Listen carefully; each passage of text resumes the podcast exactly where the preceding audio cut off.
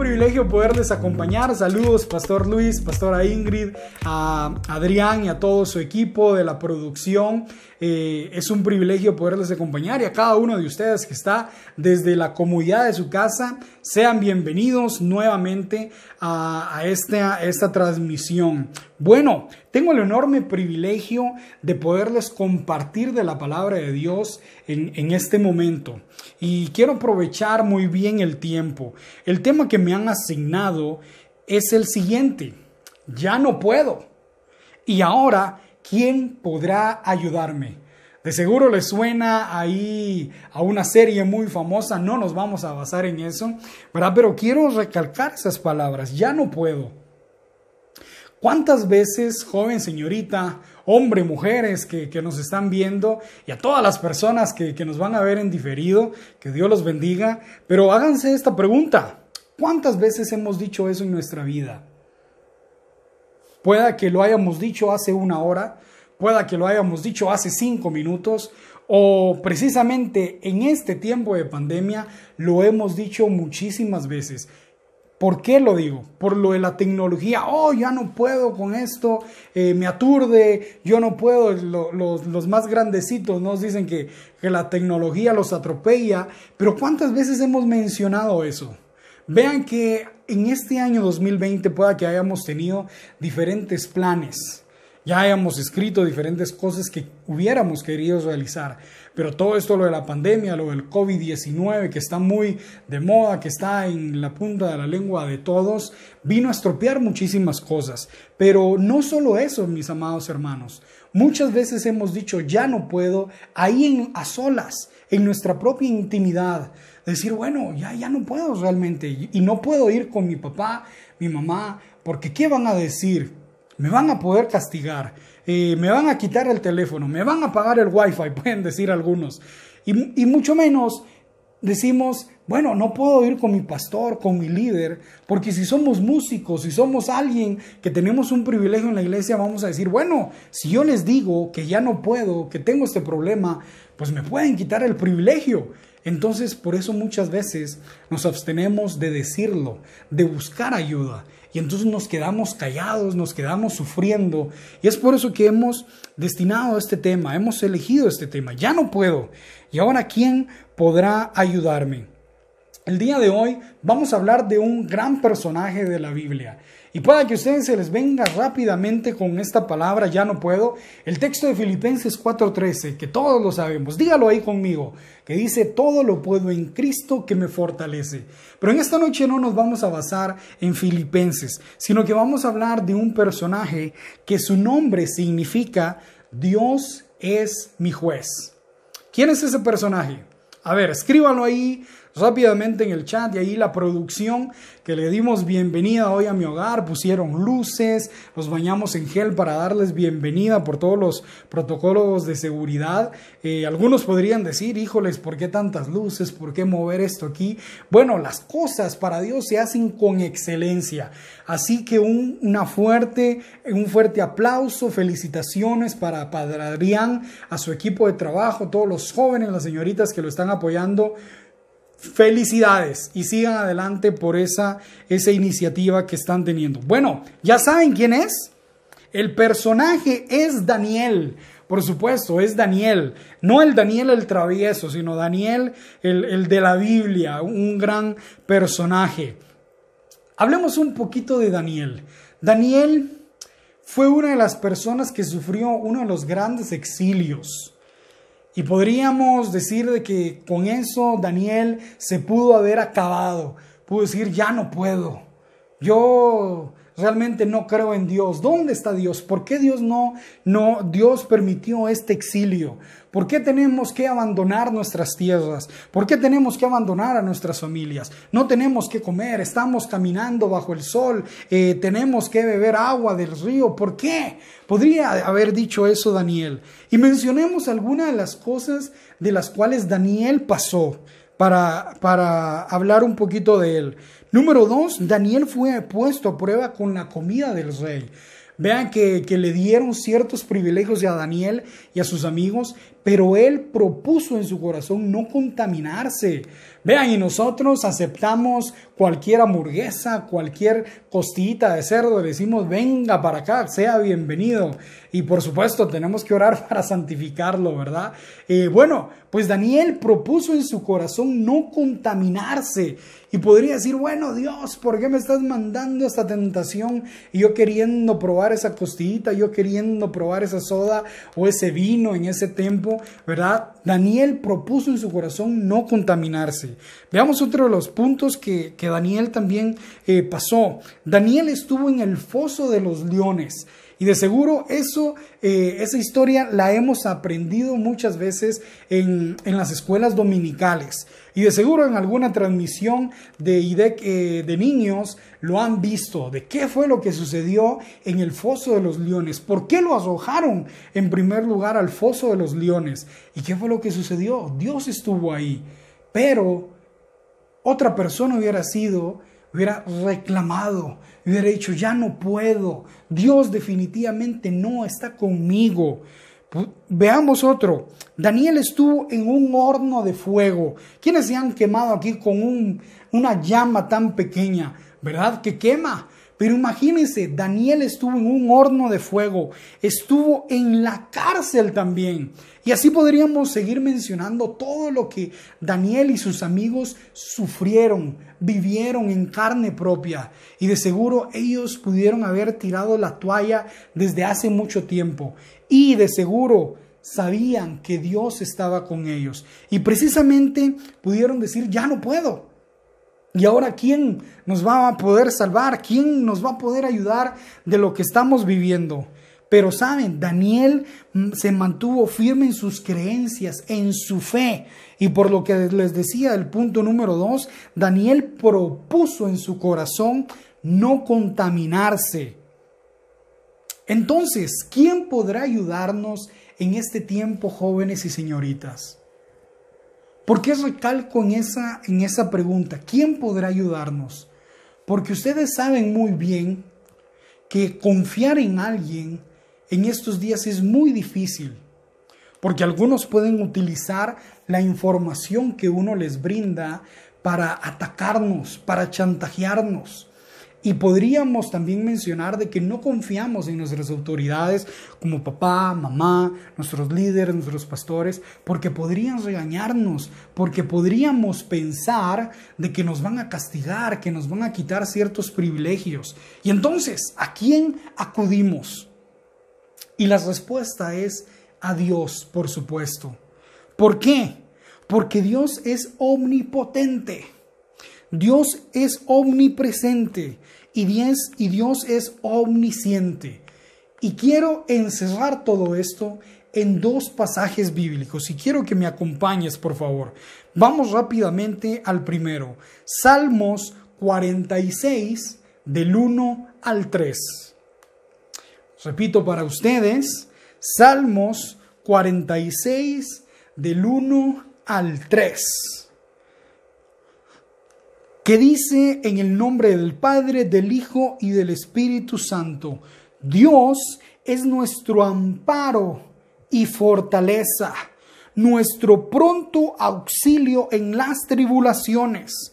Por lo tanto, no temeremos, aunque la tierra sea removida y traspasen los montes al corazón del mar, aunque bramen los montes a causa de su braveza Vea lo que dice el versículo número uno. Dios es nuestro amparo y nuestra fortaleza, nuestro pronto auxilio. ¿En qué? En las tribulaciones. Joven y señorita, hay una esperanza para ti. Hay una solución para tu problema aun cuando realmente pensemos que ya no podemos, que nos estamos ahogando en un vaso de agua, Dios nos dice que Él es nuestro amparo y nuestra fortaleza. Pensemos en un búnker, joven y señorita. ¿Qué es lo que encuentras en un búnker? Esos búnkers están hechos con los mejores materiales para que ninguna bomba atómica pueda tocar a las personas que están dentro de ese búnker.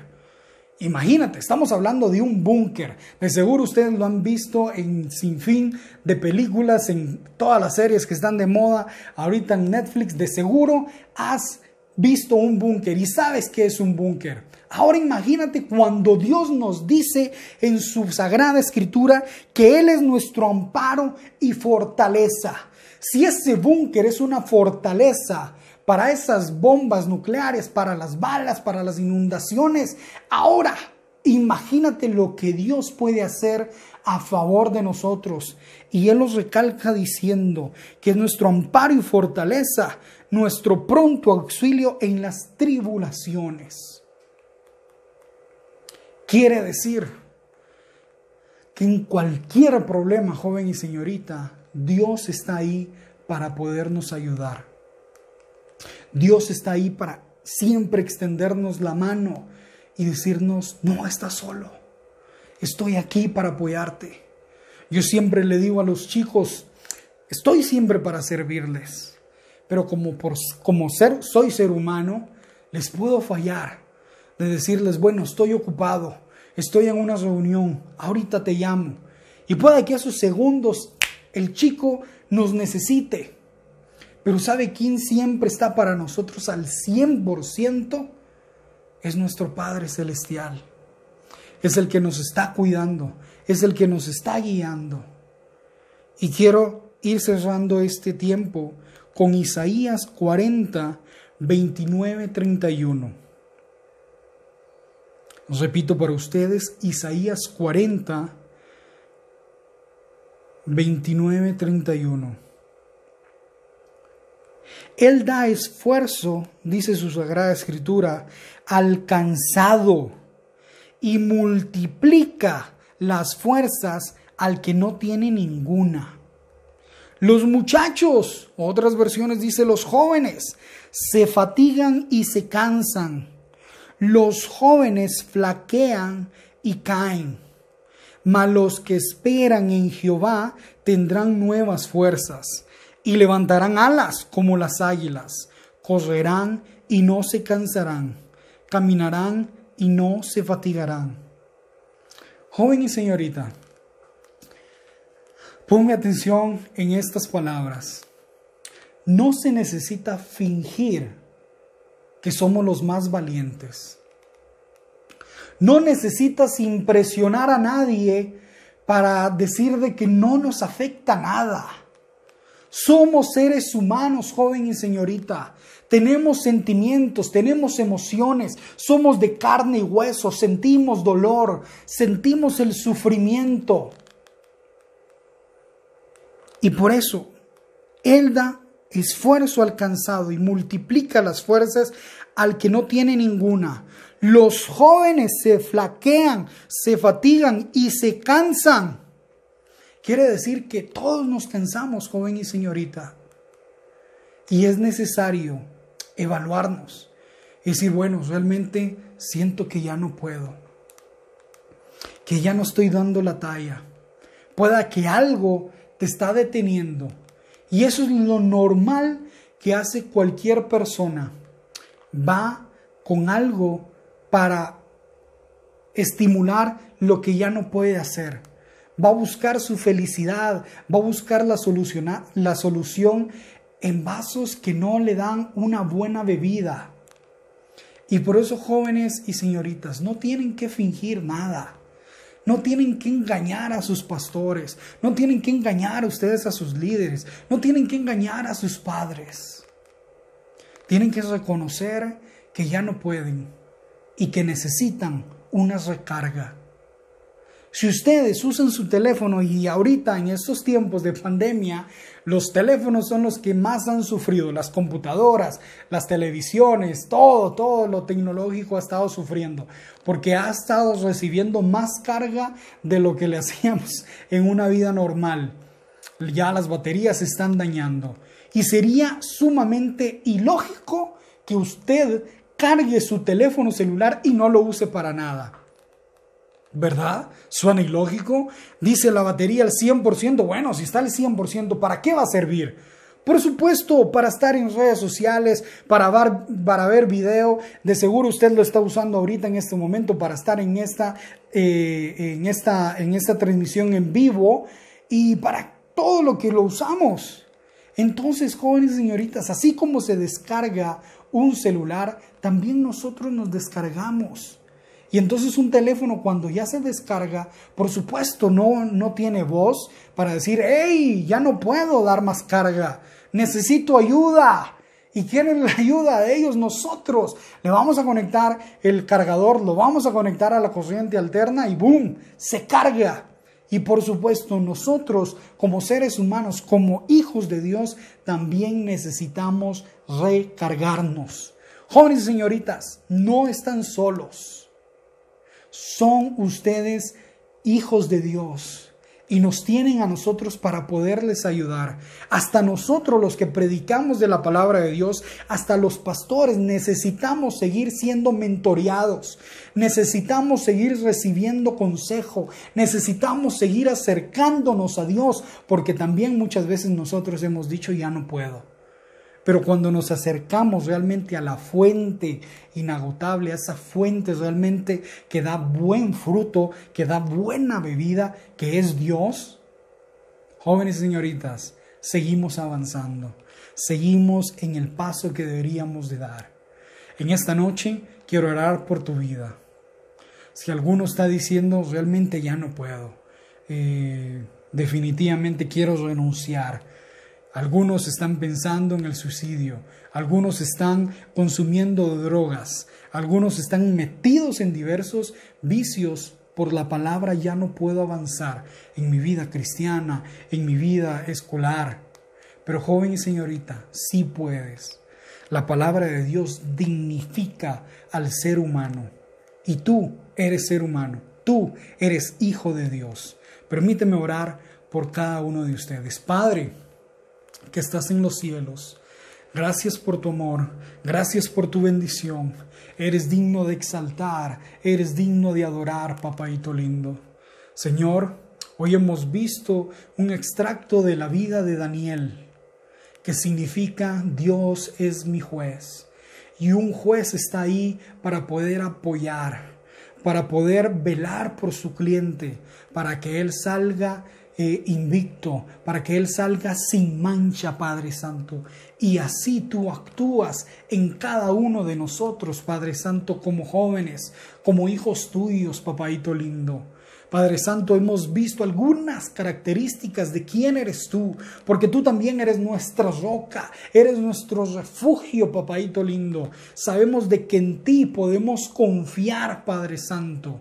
Ayuda a esta generación emergente. Ayuda a todas las personas que están viendo esta transmisión en vivo. A todas las personas que nos van a ver en diferido, Padre Santo. Que realmente podamos depositar nuestra confianza en ti, Padre Santo. Que podamos depender al 100% de ti, Señor Jesús. Y que lo que recibimos lo podamos compartir con nuestros amigos con nuestros vecinos, Padre Santo, y que así podamos seguir engrandeciendo tu reino, papaito lindo. Confiamos en ti, que así harás, Padre Santo, en cada uno de nosotros, Padre Santo.